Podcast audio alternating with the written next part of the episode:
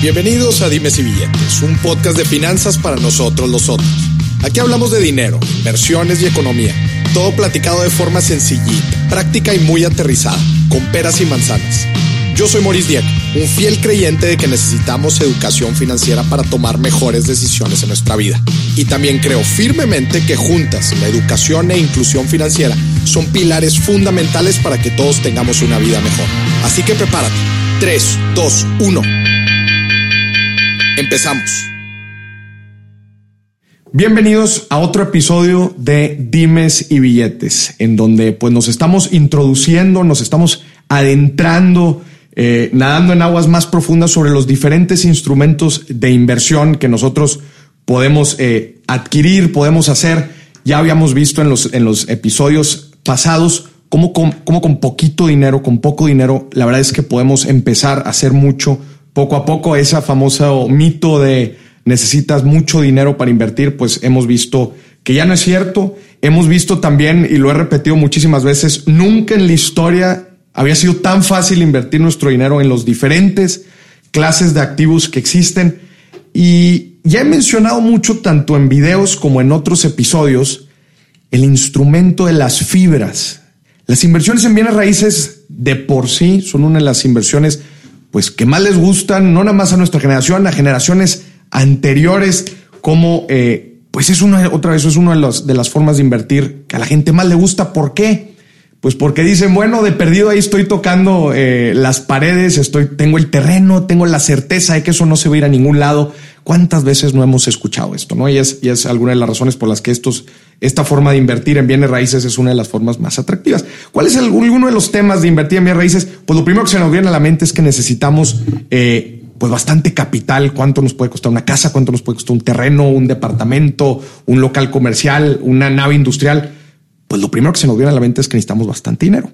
Bueno, pues esto ha cambiado, con, el tiempo ha cambiado, eh, la forma de invertir se ha hecho más inclusiva para poder eh, llegar a todas las personas, no importa eh, el tamaño de, de su cartera, que todos puedan accesar y todos puedan tener los beneficios de invertir en bienes raíces. Así que hoy estoy con un amigazo, César Rubalcaba, de Fibra Monterrey. ¿Cómo estás, César? Bienvenido. ¿Qué tal? Muchas gracias por la invitación. Muy contento de estar aquí con ustedes. Un gustazo que estés aquí. Muchas gracias por, por aceptar la invitación. Y justamente vamos a hablar, hablar de este instrumento, porque es un instrumento financiero, las fibras, eh, que mucha gente me lo ha estado pidiendo, César. ¿Cómo es? Desde que los empecé a mencionar en videos y en contenido anterior, pues quieren ver cómo es eso de que con un solo certificado pues eh, los beneficios de tener una inversión en muchísimos inmuebles por todo México, inclusive hacer inversiones en Estados Unidos, en, en propiedades en Estados Unidos. La gente, la verdad es que está muy interesada en esto. Así que vamos a entrarle con todo. ¿Cómo es? Claro que sí, me parece muy bien. Buenísimo. Platícanos un poquito de ti, César, para que la gente agarre el contexto. Bueno, pues yo, este, muchísimo gusto de estar aquí contigo, Morris. Muchas gracias por la invitación. Actualmente trabajo como, como gerente de relación con inversionistas en Fibra Monterrey, eh, una empresa, la, primera fibra que fue internamente administrada en México y un poco de, de, ese concepto lo vamos a platicar más adelante, este, qué es una administración interna y por qué es tan importante.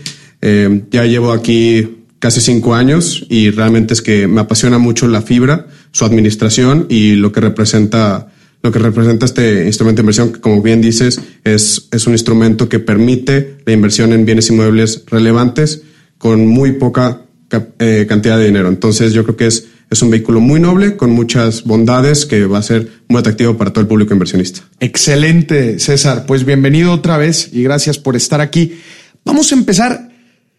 César, si pudieras describir una fibra en una sola oración, ¿cómo se le describirías a la gente?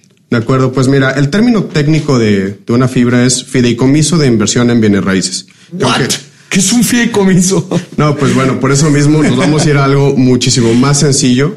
Vamos a hacerlo mucho más cotidiano, mucho más coloquial. Y básicamente una fibra, este, que es, es un, es un instrumento financiero en el que se hace un pool de rentas de inmuebles. O sea, ponemos muchos inmuebles juntos, se administran de manera en conjunto y las rentas se distribuyen a sus tenedores, o sea, al público inversionista que invierte en, las fibras. Buenísimo. Esto, esto quiere decir que tú al pertenecer a este pool, pues no necesariamente eres propietario de un solo edificio, ¿cierto? Tienes tú perteneces a este pool y te ves beneficiado en forma proporcional de todo este, esta canasta de activos inmuebles que pertenecen a este fideicomiso. Exactamente. O sea, una de las bondades que tiene una fibra es que tú puedes invertir en directo haciendo una sola transacción, para invertir en múltiples edificios, con múltiples inquilinos, con múltiples monedas, entonces estás diversificado dentro de una sola inversión. Buenísimo. ¿Cuáles son los objetivos? ¿Por qué nacen las fibras? Pues mira, las, las, las fibras nacieron en Estados Unidos como Real Estate Investment Trusts.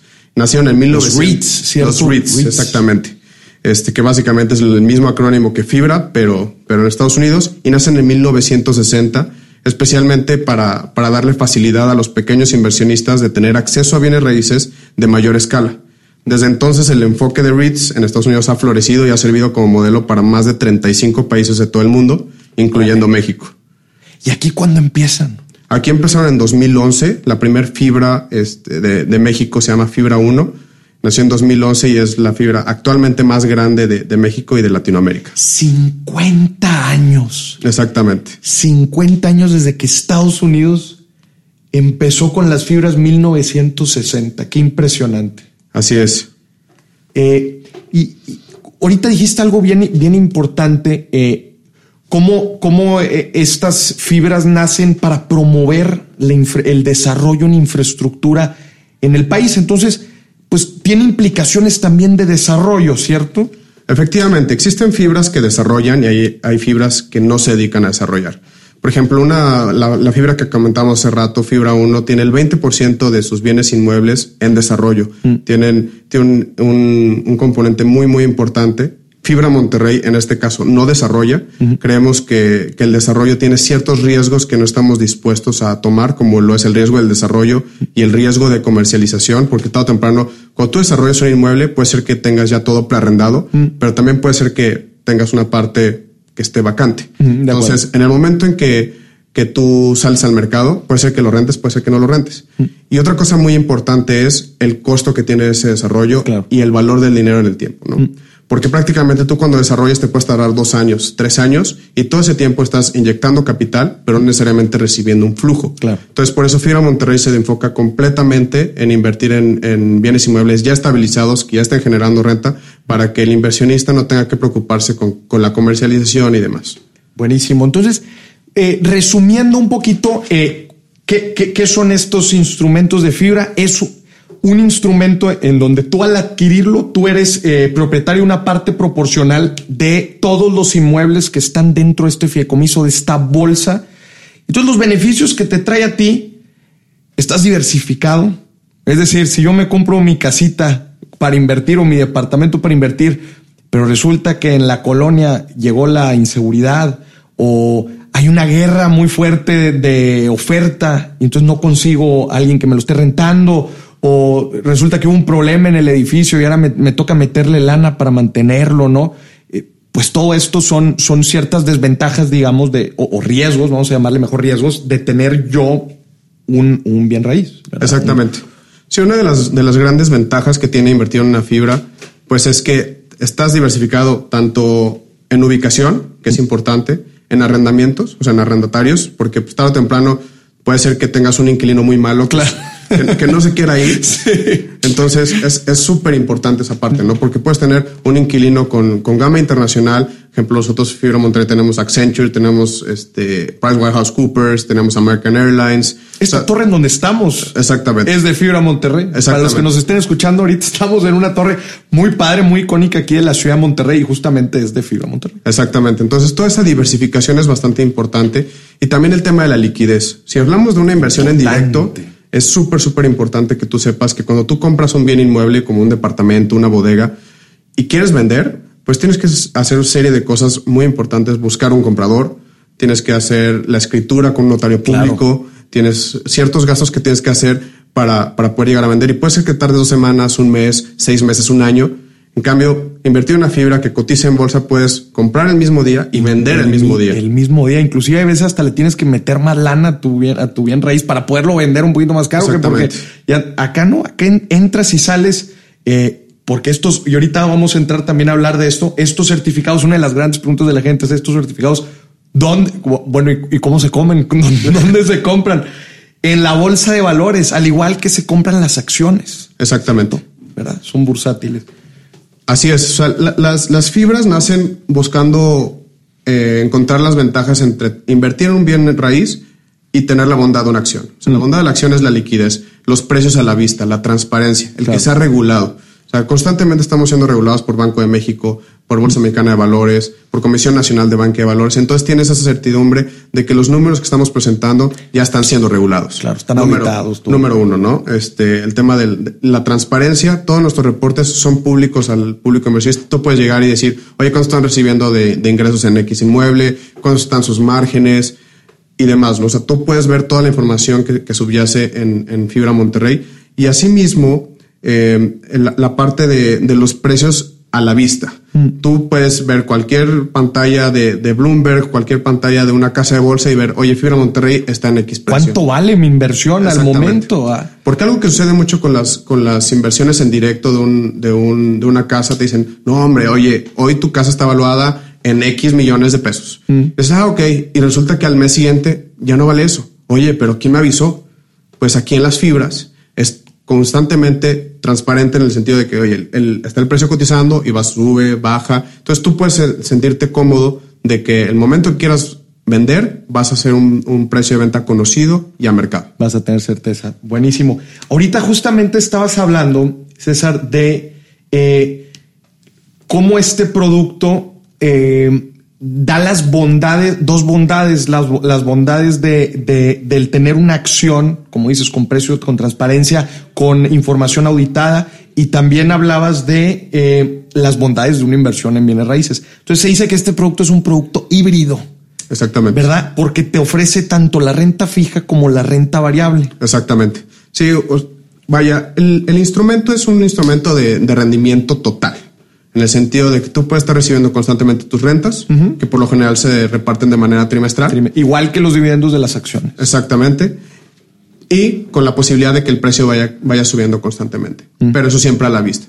Ahora, ahorita mencionas las acciones y un tema muy importante que hay que remarcar aquí es que en una fibra el 80% del rendimiento proviene de la distribución, de la renta. De la renta. Y el 20% viene por el, por el movimiento del precio. Ok. Y cuando hablas de una acción, por lo general el 80% viene del, del precio, del precio, de la presión de la acción y el otro 20% si es que te paga dividendos de los dividendos. Si es que te paga la acción. Exactamente, porque no están obligados. Claro. A diferencia de, de, una fibra que tenemos la obligación de repartir el 95% de la utilidad fiscal. El 95% de la utilidad fiscal, la fibra está obligada a regresarla a los tenedores de estos certificados. Exactamente. Es una, las rentas es una de las grandes ventajas que tiene una fibra, el, que constantemente te esté repartiendo. Por ejemplo, Fibra Monterrey. Fibra Monterrey salió al mercado a 12 pesos. Y en lo que lleva desde, desde salida a bolsa, que fue en diciembre de 2014, prácticamente llevamos cuatro años, si es menos, este, menos de cuatro años, y hemos repartido ya cuatro pesos con 20 centavos. Entonces, solamente por, por dividendos hemos dado un 30% de rendimiento al inversionista. Qué interesante, está, está muy, muy bueno esto. Eh, platícanos, César, un poquito de la historia, de la historia de cómo nacen las fibras aquí en México. ya, ya hablamos un poquito de cómo en Estados Unidos desde 1960. ¿Cuál ha sido el desarrollo de las fibras en México? Pues mira, empezaron en México, salieron en 2011 y de, de, ese entonces a, a la fecha ya contamos con 14 fibras inmobiliarias. 14 fibras inmobiliarias. Y de esas tenemos las fibras inmobiliarias, este, que son estas 14, que, que las más famosas son Fibra 1, Fibra Macquarie, Terrafina, Prologis, tenemos fibras hoteleras también, que está Fibra In, Fibra, Hotel. Y tenemos también fibras de otros sectores, como fibra de la CFE. Tenemos la fibra Naim, que pues muchos este, les, les, sonará por ahí de las noticias. El famoso aeropuerto. Exactamente. O sea, existen fibras para todos, pero yo me enfocaría mucho en las fibras inmobiliarias, que son las más conocidas y las más fáciles de estudiar. Ya. Y, y ahorita, ahorita mencionaste varios nombres de estas, de estas 14 fibras. ¿Cómo se diferencia una con otra? Exactamente. Mira, este, fíjate que es muy interesante lo que preguntas, porque hay varias formas de segregar a las, a las fibras. Yo creo que la más importante es el tema de la administración. La administración interna o la administración externa. Okay. La administración interna, que, que, fue una de las grandes este, ventajas que tuvo Fibra Monterrey cuando salió al mercado, es que tú tienes un administrador, un equipo de administradores, que es una subsidiaria del- de la misma fibra. Entonces, en lugar de tener que pagar comisiones constantemente, tú tienes un presupuesto ya aprobado. Entonces, independientemente de, de si compras 10 edificios, 15 edificios, 20 edificios, tienes los mismos Los gastos. mismos gastos. Entonces, todas esas economías de escala, escala. son un beneficio para el inversionista. A diferencia de una, de una administración externa en donde este, si ellos crecen en activos, le van a pagar una parte al administrador. Empiezan a pagar por, por porcentaje, por Exactamente. comisión. Entonces se pierde, no hay una alineación de incentivos con los inversionistas. Qué interesante. Entonces, esa es una forma de, de segregarlas. Este, otra forma de, de segregarlas son aquellas fibras especializadas y diversificadas. Ok. Por ejemplo, Terrafina este, y Fibra Prologis son fibras especializadas en el sector industrial. Entonces invierten únicamente en naves industriales, en bodegas, todo lo que tenga que ver con, con el sector. Existen fibras también que son diversificadas, por ejemplo, Fibra Monterrey que tiene una parte de industrial, una parte de oficinas. Existen fibras como Fibra 1 que tienen una parte de comercial, de oficinas, de industrial. Entonces empiezan también a, a diversificarte dentro de mismos, dentro, de bienes raíces. Dentro de los mismos bienes raíces, claro, pues porque hay muchos tipos de, de, de inmuebles. Claro, buenísimo. Entonces ya veíamos ahorita eh, algunos, algunos ejemplos. Eh, y entonces, pues hay 14, hay 14 de estas, de estas fibras. Ya nos platicabas que Fibra Monterrey entonces está diversificado, no desarrolla, ¿cierto? No, Fibra Monterrey no desarrolla. Creemos que, que es un riesgo que debería de tomar un desarrollador como Un tal. Y una vez que ya se haya encargado de la comercialización, ya que esté completamente estabilizado, que los flujos sean conocidos, ahora sí, ya debe de pasarse una fibra. ¿Por qué? Porque tú buscas estabilidad en tus flujos, tú buscas predictibilidad en tu, en tu rendimiento.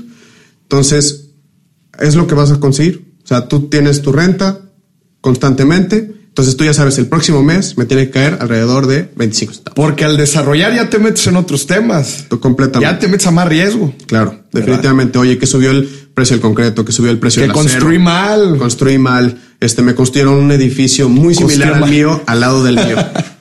Sí, sí, sí, sí, completamente. Oye, César, y la, la gente se preguntará, ya eh, hablamos ahorita de, de la administración, ¿verdad? Sí. De la administración de, de una fibra.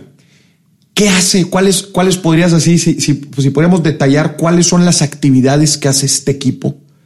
¿Verdad? Claro. Mira, pues existen varias funciones. Está el equipo de legal que se encarga de ver todos los contratos de arrendamiento. Si en caso de que la fibra va a tomar algún crédito, pues el, el- el hecho de, de redactar todos los contratos de, de- de crédito. Si vas, como es un, un instrumento público, pues si haces colocaciones de capital en la bolsa, pues ellos también se encargan de monitorear ese, ese aspecto. Está el equipo de operaciones que está en la administración del inmueble como tal pura del inmueble. que tiene, que tiene la, la comunicación constante con los inquilinos. Oye, este, ¿sabes qué? Me gustaría que tener esta adecuación en mi, en mi edificio. Oye, ¿sabes qué? El aire acondicionado no me está funcionando bien. Entonces, el equipo de operaciones se encarga de tener al inquilino completamente satisfecho, completamente contento, encargarse de hacer las renovaciones de los contratos de arrendamiento, este, entre otras funciones más, ¿no? Mucho es lo que tú, yo para explicarlo digo, a ver, pues qué es lo que tú haces para rentar un bien raíz, ¿no? Pues todo lo que haces, mantenerlo, que el, que el crédito, que muchos procesos legales, este, relación con los inquilinos, pues todo eso es lo que este, lo que esta administración recaba, ¿no? Y ese es, eso es mucho de la tarea que se les paga por eso, ¿no? Exactamente, y también está el equipo de adquisiciones, ¿no? Porque tarde o temprano tú estás, tú también como, como inversionista quieres ver una empresa crecer. Claro. Entonces está un equipo de, de adquisiciones que hace toda la debida diligencia de un, de un proyecto para ver que sea factible, que sea creciente para el, para el instrumento, qué particularidades de los contratos tiene, para que poder, para poder ver la rentabilidad de esa adquisición, De esa adquisición. y siempre generar valor para el inversionista. Claro. Oye, César, y eh, ti- tienen ciertas reglas, ¿verdad? Estas- es. estos equipos administrativos en temas de adquisiciones, en temas de operación, en temas de distribución, tienen ciertas reglas, ¿cierto? Sí, yo creo que los más importantes, pues ya tocamos un punto que es el 95% de la utilidad fiscal. Eso es súper importante para mantener la denominación de una fibra, para, para tú poder tener esos beneficios fiscales, porque ahorita voy a tocar el punto de los beneficios fiscales que tenemos como, como tenedores de las acciones. Como de- inversionistas como de- inversionistas de, la fibra, que por ejemplo, si, si yo compro una acción a 12 pesos y la vendo en 15, tengo 3 pesos de, De ganancia. de ganancia, no voy a pagar impuestos sobre eso. Su mecha. Entonces eso está muy, muy atractivo porque normalmente en una, en una acción estarías pagando alrededor del 10% de impuestos. Este, O cuando vendes un inmueble, uf, sí, claro. tienes que pagar ISR. Exactamente, tienes que pagar el ISR sobre la ganancia fiscal que tengas. claro. Entonces, esto es, esto es muy atractivo y es una bondad de, de- de las fibras. Otra regla muy importante es que el apalancamiento, es decir, la deuda, no puede sobrepasar del 50% del valor de los activos. Entonces, esto protege mucho al Cuidan- inversionista. cuidan al inversionista. Porque dicen, oye, este, sabes que tú puedes comprar 100 pesos de inmuebles, pero el nivel de tu deuda no puede ser más de No 50 puede ser más de pesos. 50. Entonces, siempre vas a tener activos netos positivos, nunca va a estar sobreapalancado. Otro punto muy importante es que por lo menos el 70% de los activos deben de ser en, en edificios que estén generando rentas. Rentas. O sea, nada más puedes invertir en, en, en instrumentos que generen rentas o que, sean, o que tengan ingresos por arrendamiento. Para que no pierda la esencia. Exactamente. ¿verdad? Porque luego no queremos que se vuelvan eh, fideicomisos o empresas de otro tipo de activos cuando en verdad pues nosotros queremos las bondades de los bienes raíces, ¿cierto? Claro, o sea, precisamente, o sea, no sé si al- a- el, el público vio la película de McDonald's, de The Founder, en donde pues, muchos creen que, que una de las grandes vertientes de, de McDonald's, pues no es necesariamente las hamburguesas, sino también es la parte real estate. Real estate. Pero, pues aquí es, estás invirtiendo en un, en un instrumento completamente de bienes raíces, pues que invierten en bienes raíces, que no invierten en otras cosas que no, que no son la, la naturaleza del, del vehículo. Decías el 70% y el otro 30% en qué lo pueden invertir o tienen libertad. No, este, tenemos el 30% tiene que ser invertido, si es que, si es que tienes el 70, el 30% remanente o el remanente En lo que, a lo que quede. debe de ser, debe ser invertido en valores gubernamentales que sean emitidos por el gobierno. Y es importante saber la diferencia porque muchas veces piensa que podemos invertir, no sé, en, en- en bonos de Pemex o de la CFE. Y no, porque ellos están respaldados por el gobierno, pero no están no emitidos. Entonces son ce- certificados de tesorería, bonos gubernamentales, etcétera. Ya, buenísimo. Entonces vamos a ponernos ahora eh, en los pies del inversionista que me dice, va, César Morís, me encanta la idea. ¿Cómo puedo empezar a invertir en, en, en fibras? La primera pregunta es, bueno, ¿y dónde se compran estos certificados? Claro. Mira, pues yo creo que el primer paso es tener un contrato de intermediación bursátil, que básicamente es un contrato con una casa de bolsa en donde tú puedas comprar y vender instrumentos financieros de bolsa, ¿no? Porque todo temprano es un, es un, es un, un instrumento público que bien, vale la pena mencionar, existen fibras privadas. Importante, qué bueno que lo estás mencionando, sí, también para definirlo. Por ejemplo, en Estados Unidos se, se estima que hay 3 trillones de, de dólares en, en activos, de los cuales dos terceras partes son públicas y una tercera parte es privada. Órale, órale. Y nosotros, si, si hablamos de, de- de market cap, por ejemplo, o sea, de- del valor de capitalización, en Estados Unidos hay un trillón de market cap. Y en México hay 13.600 millones. Ya. O sea, tenemos, No manches. o sea, tenemos el 1.5% Sí. de lo que existe en Estados Unidos. Ya. Y, y 50 años, 60 años de, De rezago. De rezago. Entonces, pues bueno, ese es el primer paso, tener un contrato de intermediación bursátil donde puedas adquirir títulos. Y la segunda es simplemente operarlos. O sea, existen, tú en el momento que ya, ya operas en bolsa puedes comprar desde un título. Entonces, si compras un, fibro- un, un título de fibra Monterrey, serían 12 pesos.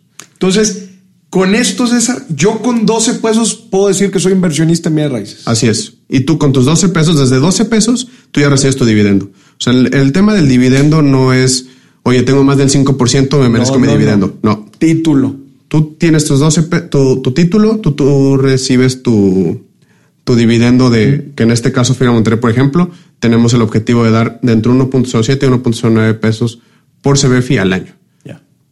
Buenísimo. Entonces, pues como dices, aquí ac- accedes a los, accesas a los beneficios de bienes raíces con 12 pesos. Exactamente. Está, está muy interesante.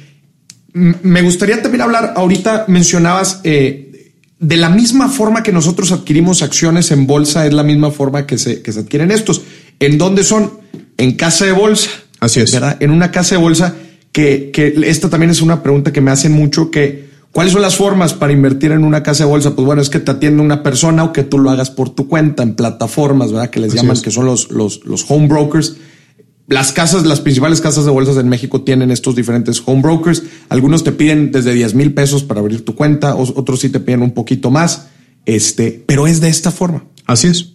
Sí, porque todo temprano, este, el tener la transaccionalidad tiene que ser a través de una institución, Claro. que en este caso sería el Indeval. Entonces, tú no vas a ir con, por ejemplo, yo, César, no voy a ir y le voy a vender un título a Morris, sino que simplemente yo pongo mi orden a través de, de estas plataformas o le digo a, a, la persona que me atiende en mi casa de bolsa, ¿sabes qué? Quiero comprar fibra Monterrey en tanto y se empiezan a ejecutar las transacciones, pero es una forma mucho más transparente. Mucho, mucho más transparente. Eh, ahorita, ahorita mencionabas algo bien importante, César, sobre la diferencia entre, entre fibras públicas y fibras privadas, ¿verdad? En donde la fibra pública, nada más para que la gente entienda la parte pública, es porque la información es pública, está auditada, es transparente, están registrados ante la, la se me fue el nombre. Comisión Nacional de Banca de Valores. Están registradas ante la Comisión Nacional Bancaria de Valores eh, y se puede decir que el inversionista tiene certeza de lo que está viendo, ¿no? de los resultados, a diferencia de una, de una fibra privada. Así es. ¿Cierto? Que, que probablemente gente que nos esté escuchando lo, quizás, quizás están invitado a un pool de rentas en donde hay un desarrollo comercial, hay un desarrollo habitacional, en donde te invitan a entrarle como inversionista y pues no ser propietario en sí, no comprar un, un, alguna propiedad en específico dentro del desarrollo, pero te dicen, pues tú bríncale con algo de lana y te vamos a dar los beneficios por siete años, por ejemplo, te vamos a dar por siete años eh, los flujos, tu parte proporcional de los flujos de rentas que estén efectuando y probablemente al, al finalizar, supongamos aquí que la fibra privada tiene un, un, un tiempo, de, tiempo de, de, terminación, se van a vender los inmuebles y te vas a llevar también la ganancia de la plusvalía que se genere, ¿no? ¿Cómo, ¿Cómo diferenciarías entre estos dos? Pues mira, como bien lo mencionaste, una fibra pública pues tiene, tiene la bondad de que pues toda la información es pública. Uh -huh. Entonces, este, estás cotizando, los precios están a la vista, la información está constantemente siendo publicada, los eventos relevantes tienen que ser publicados a través de medios masivos. Entonces, tú puedes estar cercano a la administración de cualquier lado del mundo. Mm. Mientras que una fibra privada puede ser que, pues sí, a través de correos y demás, sin embargo, pues no tienes la, la certeza de que están siendo regulados constantemente mm. y pues también, tarde o temprano, que pueden perder su denominación de fibra sin que tú te des cuenta. Entonces, eh, porque una parte muy importante es que existen pool de rentas que no son considerados fibras. Mm. O sea, ya una vez que entran al catálogo, al catálogo de fibra, pues tienen que mantener esa, esas, esas reglas que mencionamos claro. hace tiempo para poder seguir dando estas bondades de, de utilidades fiscales y que están claro. exentos y demás. Entonces yo creo que, que yo me iría por una fibra pública completamente por el tema de la transparencia y la regulación. Mm. Y, y creo que es importante mencionar que no se pueden llamar fibras. ¿Cierto? Si, si te haces llamar fibra, tienes que, estar tienes que estar registrada públicamente. Exactamente, tienes que estar aprobado por el SAT. Como es, como, como es un instrumento con bondades fiscales, el que te tiene que dar la denominación de fibra es el SAT. Exacto. Los demás, otros nombres quizás los hayan escuchado, fondos inmobiliarios, pool de rentas de algún desarrollo, ¿no? Que son, que funcionan similar a una fibra, pero pues ya mencionamos, no, no, no tiene la bondad de ser, de ser pública. Entonces, ya el inversionista dice, fregón, César y Morís, está muy padre todo este tema de las fibras. Me gustaría convertirme en inversionista de, de, de bienes raíces y de, de, estos instrumentos. ¿Cuál sería el siguiente paso, César, que tú ves? ¿Cómo comparar, cómo elegir una fibra? Claro, pues mira, yo creo que, que uno de los temas más importantes es el revisar cómo están cobrando la administración, uh -huh. ¿no? Lo que comentamos hace rato. Hoy son internamente administrados, ok, sí este, su comité técnico, las personas que toman las decisiones y que cuidan de, la, de las inversiones como tal. ¿Quiénes son? ¿Cuánto porcentaje son independientes? ¿Cuántos son dependientes? ¿Mm? Uno, un, una regla de dedo es que, que más del 70% tienen que ser independientes. ¿Mm?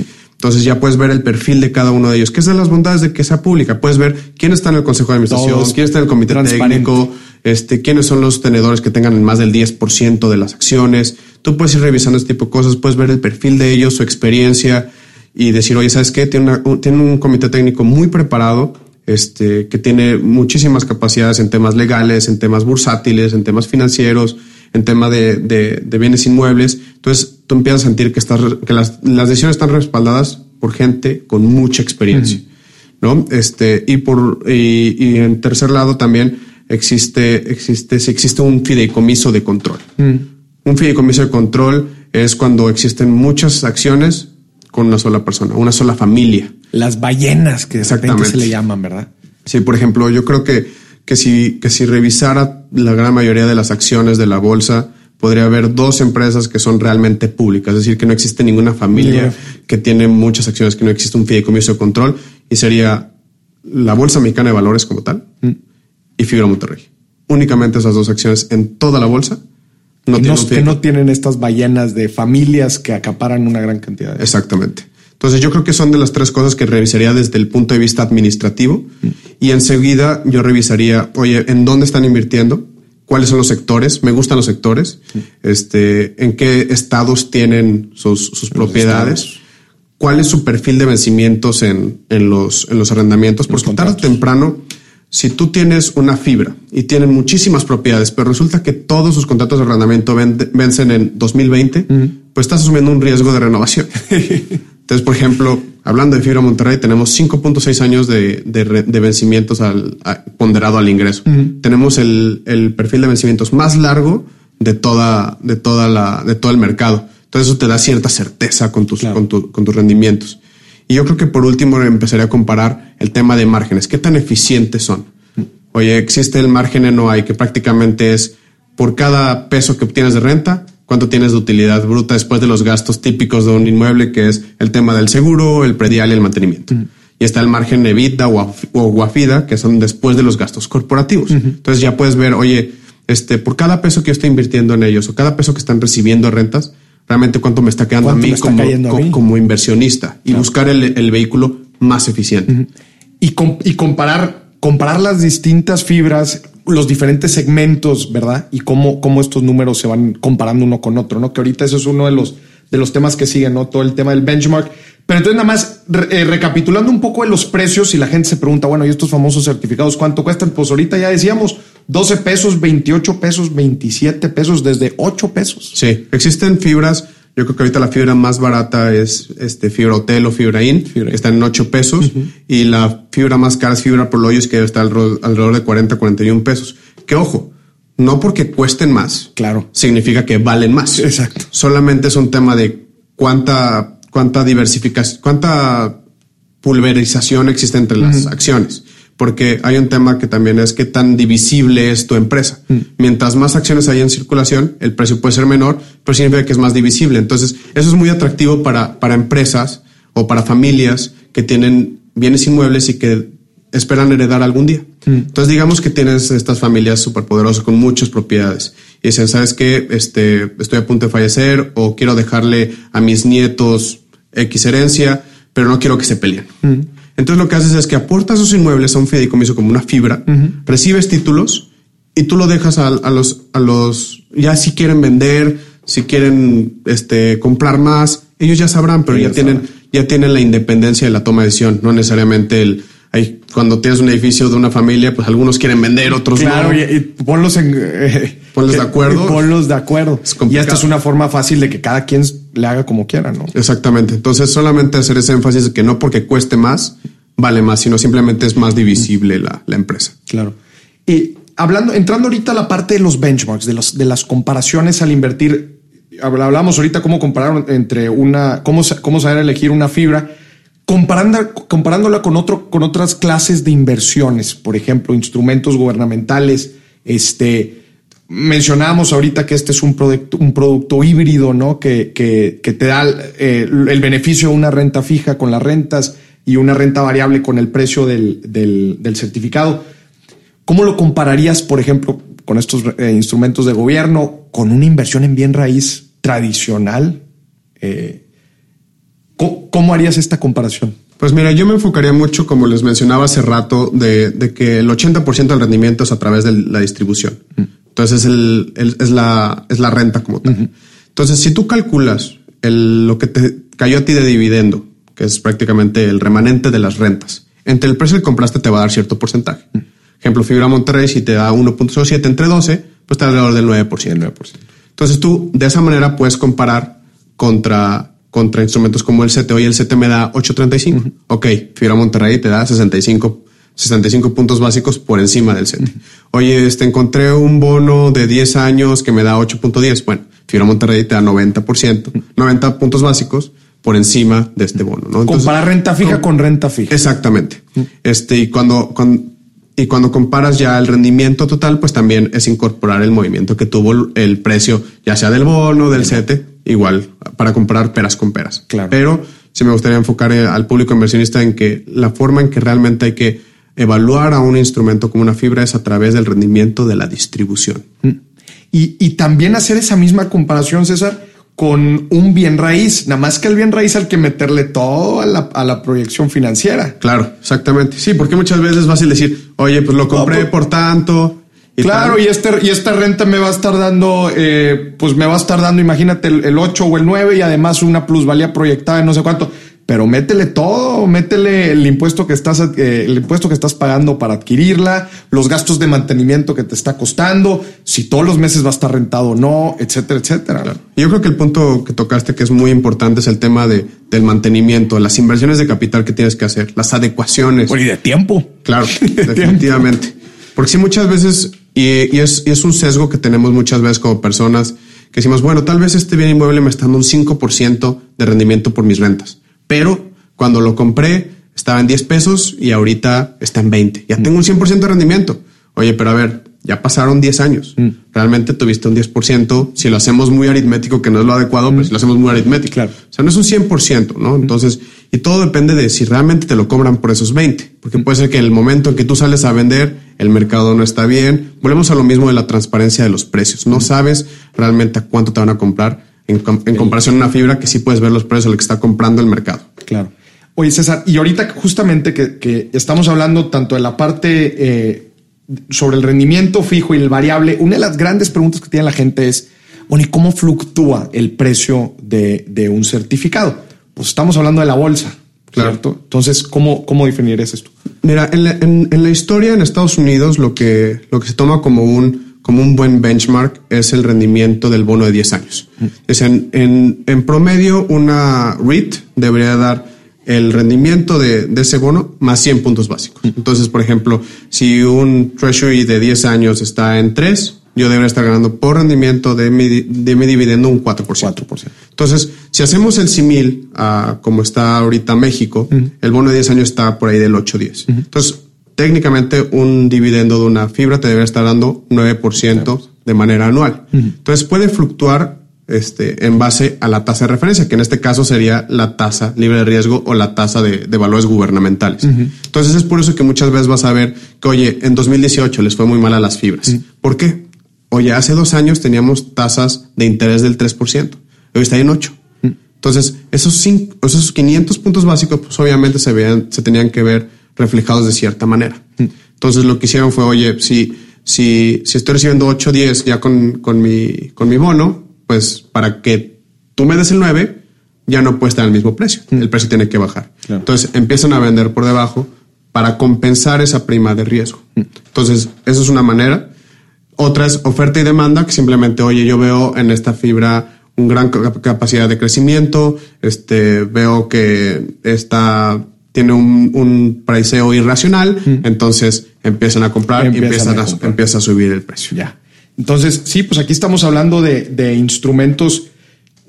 como, como es el tema de la renta fija, pues se compara mucho y se. Y, vamos a decir, se pelea mucho contra otros con instrumentos comparables de renta fija, como es el bono, el bono del gobierno. Precisamente porque es un instrumento con mucha predictibilidad de flujos. Entonces, lo que puedes comparar son renta fija, a pesar de que tiene también la bondad de la presión de capital. Y otro punto muy importante que me gustaría tocar es el tema del el dividendo.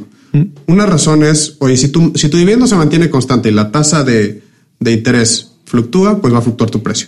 Pero tienes la otra variable, que es, oye, si tu dividendo empieza a crecer, porque hiciste una adquisición muy buena, porque tus contratos de arrendamiento se empiezan a renovar por encima del precio al que lo tenías anteriormente.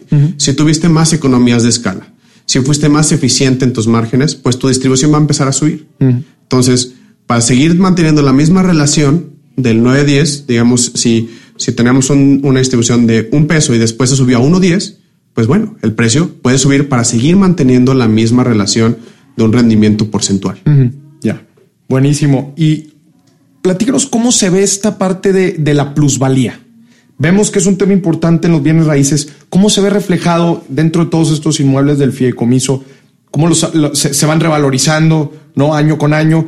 Y, cómo se ve reflejado este tema de la plusvalía dentro de los certificados? Tocaste un tema muy, muy importante en el tema de, la posición financiera de una fibra. Cuando tú ves los estados financieros de una fibra, que puedes ver el balance general, el estado de resultados, el flujo efectivo, en el balance de general vas a tener la partida más importante de los activos, que es las propiedades de inversión. Por un tema de normativo de IFRS de la contabilidad, nosotros tenemos que poner el valor razonable de las propiedades de inversión. Okay. Entonces tenemos que hacer avalúos por lo menos una vez al año o cuando exista algún movimiento importante en el mercado. Okay. Entonces, por ejemplo, lo que hace Fibra Monterrey es que hace el avalúo de manera anual y lo actualiza de manera trimestral de acuerdo a los movimientos en las, en las variables macroeconómicas como inflación, tasa de interés, etcétera, etcétera, etcétera. Entonces, tú cuando vas a, a, al balance general, tú vas a ver, oye, el valor de las propiedades de esta fibra debería de ser 13.200 millones de pesos.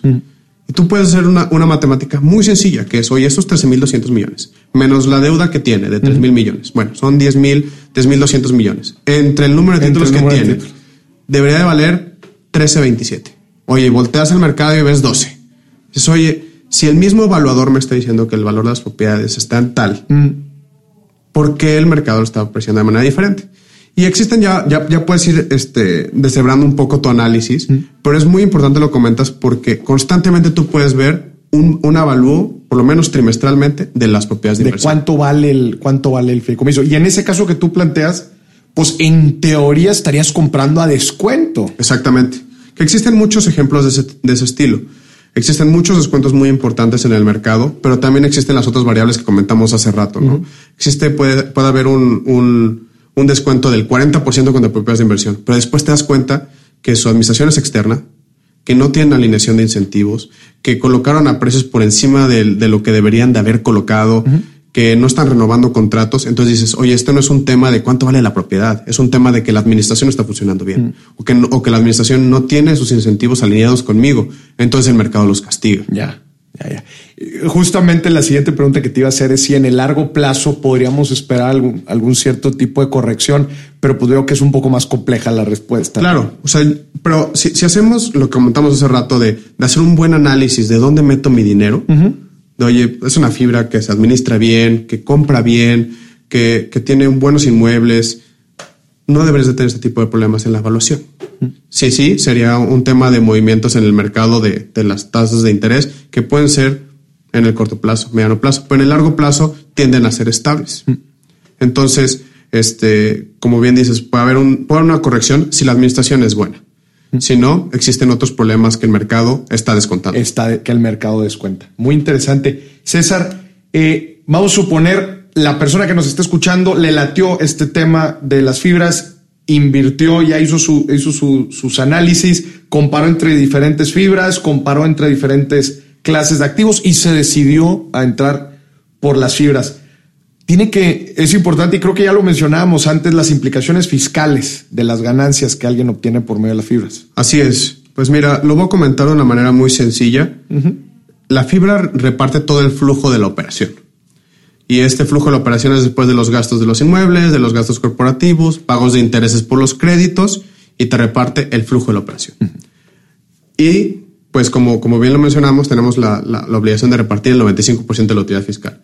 Puede ser por algunas variables fiscales que, que mi flujo sea por encima de, de, la, de la utilidad fiscal. Entonces, ese excedente va libre de impuestos. Okay. Entonces, es una bondad padrísima Para porque existe, existen muchas fibras que de repente dan el 100% de esa distribución es una apreciación de capital. Entonces, vas libre de impuestos completamente. Mm.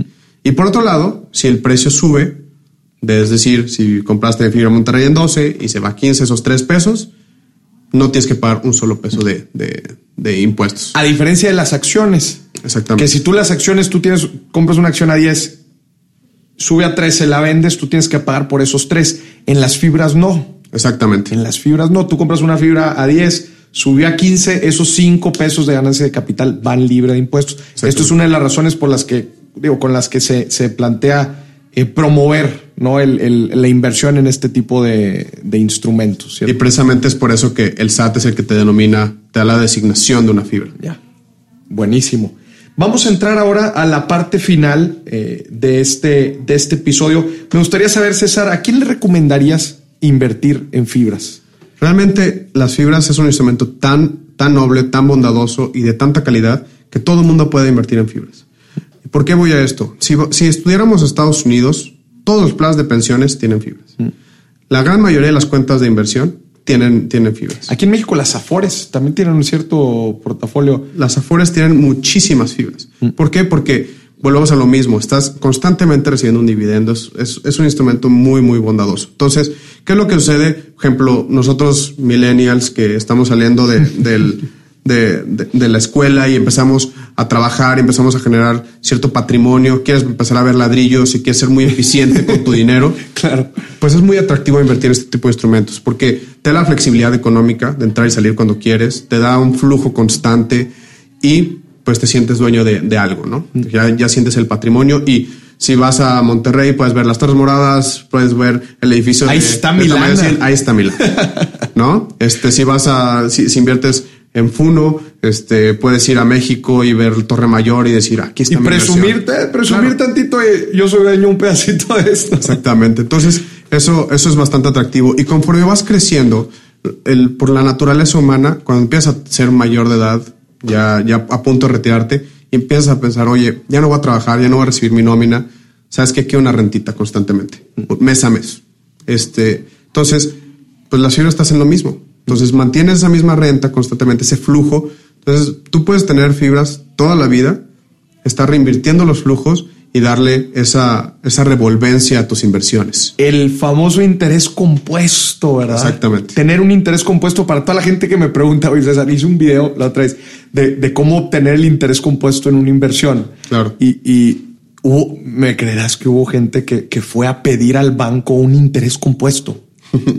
el interés compuesto es una estrategia, es una reinversión del capital invertido más los rendimientos, que claramente en, en instrumentos de alto flujo, ¿verdad? Como, como son las fibras, pues ¿cómo se obtiene el interés compuesto? Pues con una reinversión, ¿verdad? De las rentas que se dan, nada más recordando, de forma trimestral, se reparten las rentas en forma de dividendo aquí, ¿no? Exactamente. O sea, precisamente como lo comentas, ¿no? Y volviendo a la pregunta de a quiénes pueden, quiénes pueden invertir en fibras, pues mientras más joven empiezas a invertir en fibras, puedes darle más este rendimiento compuesto a tu inversión. Claro. Y cuando llegues a una edad avanzada, ya poder disfrutar de esos flujos de manera constante sin ningún problema. Lo vas a agradecer a tu persona de hace 15, 20 años, vas a decir, qué bueno que no me lo gasté los rendimientos. Exactamente, definitivamente. ¿Verdad? Y, también nos, nos ayuda a nosotros a disciplinarnos y a empezar a poner una lanita de nuestro sueldo, ¿verdad? Para algo que nos esté generando y que en el largo plazo empecemos a agarrar esta curva exponencial del interés compuesto.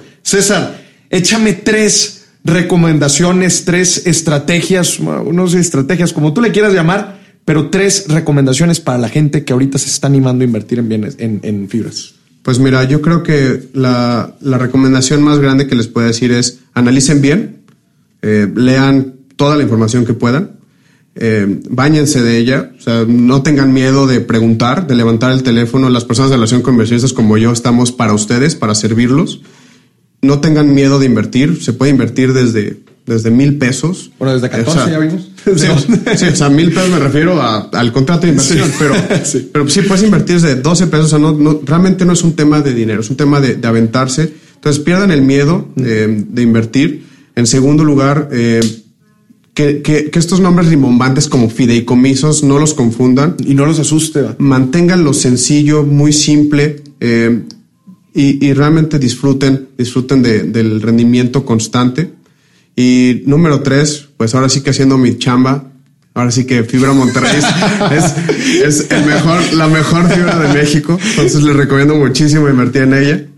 Este, y, pues sí, yo creo que. Creo que ya nos, eh, a lo largo de todo el episodio nos, nos estuviste platicando algo de Fibra Monterrey. Platícanos un poquito más de, de, no sé, algo de historia, algo que nos quieras platicar de la forma de operar. Claro, pues mira, yo creo que una, ya, ya lo mencioné varias veces, fuimos la primera fibra que, administra, que se administra internamente. Estamos muy orgullosos que posterior a nosotros, todas las fibras que han salido a bolsa han sido internamente manejadas. Fibraín, después de que salimos nosotros, se internalizó. Entonces, Dijeron, estos son los buenos, esto lo están haciendo bien. Exactamente. O sea, ellos están completamente alineados con los inversionistas. Vamos a hacer lo mismo. Las Afores ya empiezan a, exigir este tipo de administraciones porque ven que realmente es lo que se debe hacer, ¿no? O sea, es el, es el dinero del público inversionista y se tiene que administrar de manera adecuada. Eh, nosotros comenzamos en 2014 valiendo 2 mil millones de, pesos. Actualmente valemos 13 mil millones de pesos. Hemos, hemos crecido de manera muy importante. Tenemos los márgenes más altos eh, en, en, el mercado, independientemente de que somos una fibra especializada, en, digo, diversificada en el, en el sector oficinas industrial, porque por lo general un, un, una fibra industrial tiene, tiene márgenes más altos, mm. independientemente de que nosotros tenemos un componente de oficinas que pudiera bajar un poco bajar nuestro margen, este, somos de los más altos. Mm. Eh, ¿Con cuántos inmuebles empezaron? Nosotros empezamos con nueve inmuebles, ocho en, en, Nuevo León y uno en, en Chihuahua. Ok. Y actualmente está, tenemos 55 inmuebles en nueve estados de la República. Entonces, eh, hemos crecido de manera muy, muy importante. Nuestro rendimiento siempre ha sido positivo. Tenemos alrededor del 8.5% de rendimiento anual. Mm. Y, y nuestro, de rentas. De rentas. Y nuestro dividendo siempre ha crecido. Okay. O sea, empezamos repartiendo 67 centavos. El año pasado repartimos un, un peso con 7 centavos aproximadamente. Por certificado. Por, por certificado. certificado. Exactamente, por certificado. Entonces, multiplíquenlo por el número de títulos que, que, van a, que van a comprar. Y realmente yo creo que ha sido, ha sido una, una administración muy, muy buena. Eh, y por otro lado, tenemos un programa para el 2020 de llegar a 20 mil millones de propiedades de inversión. Vamos, eh, vamos en muy buen camino y, y, pues, ¿qué les puedo decir? Es un excelente vehículo. Qué buena onda. Para más información de, de Fibra Monterrey o de cualquier otra fibra, eh, en Internet, otra vez, acuérdense que estas son fibras públicas. La información en la página individual de cada una de estas fibras, donde vienen inversionistas, tú puedes descargar los reportes anuales, los reportes trimestrales, toda la información es sumamente transparente lo que mencionaba César del equipo, la distribución de dividendos cada tres meses, cuánto se ha, se ha, se ha distribuido, estrategias de operación, todo, todo, todo es sumamente transparente y lo pueden ver en la página individual de cada una de las fibras. Entonces, pues eso, ahora sí que ya no hay, ya no hay excusas. A mí me encanta ver este tipo de instrumentos porque rompen con los paradigmas mentales de, de la gente que tienen sobre las inversiones, sobre que se necesita mucho dinero, sobre que pues es riesgoso, pues sí hay, hay alto riesgo, pero hay también bajo riesgo, ¿verdad? Este, y, y la verdad es que pues me, me, encanta venir a platicar sobre esto porque pues es una forma de, de, comprobarle a la gente las nuevas formas, las formas innovadoras, que pues digo, nosotros decimos formas innovadoras, pero Estados Unidos desde 1960 ya lo hacía. Exactamente. No, y otra cosa, por ejemplo, comentabas en tu podcast pasado de, oye, rento o compro. Si todavía no te has decidido, si sigues evaluando, una manera muy, muy padre de invertir en bienes inmuebles sin, sin tener, sin tener que casarte con una decisión, de tener flexibilidad. Qué importante. Es a través de una fibra. Claro. O sea, tengo 11 mil pesos, no puedo vivir en donde me gustaría, todavía no sé si puedo comprar acá. Pues bueno, invierte en una fibra. Y cuando veas una, si, si una te, oportunidad, una oportunidad que te dé mayor rendimiento que lo que te está dando la fibra, pues aquí ya ese entonces ya la quieras vender y, y, que digas, oye, ¿sabes qué? Mejor de las rentas que estoy recibiendo de mi fibra, pues pago mi renta en donde vivo. Claro, claro. Pero, pero pues es, es un instrumento muy flexible y eso es muy importante hoy en día. Eso es, eso es bien, bien interesante lo que estás diciendo, César, porque sí, o sea, cuando, cuando estamos hablando de inversiones en bienes raíces tradicionales, estamos hablando de, de, de procesos legales, estamos hablando de movimiento, pues no son adquisiciones baratas, ¿verdad? Claro. Entonces, pues esta es una forma otra vez de poder accesar, acceder a los beneficios de las inversiones en bienes raíces de una forma pues mucho más fácil, mucho más práctica, ¿verdad? Para que ahora sí ya no hay excusas. César, muchísimas gracias, te lo agradezco otra vez. Gracias por aceptar la invitación y espero que a todos ustedes pues les haya servido mucho todos estos temas. Muchas gracias a ustedes. Nos vemos en la próxima, en el próximo episodio de Dimes y Billetes.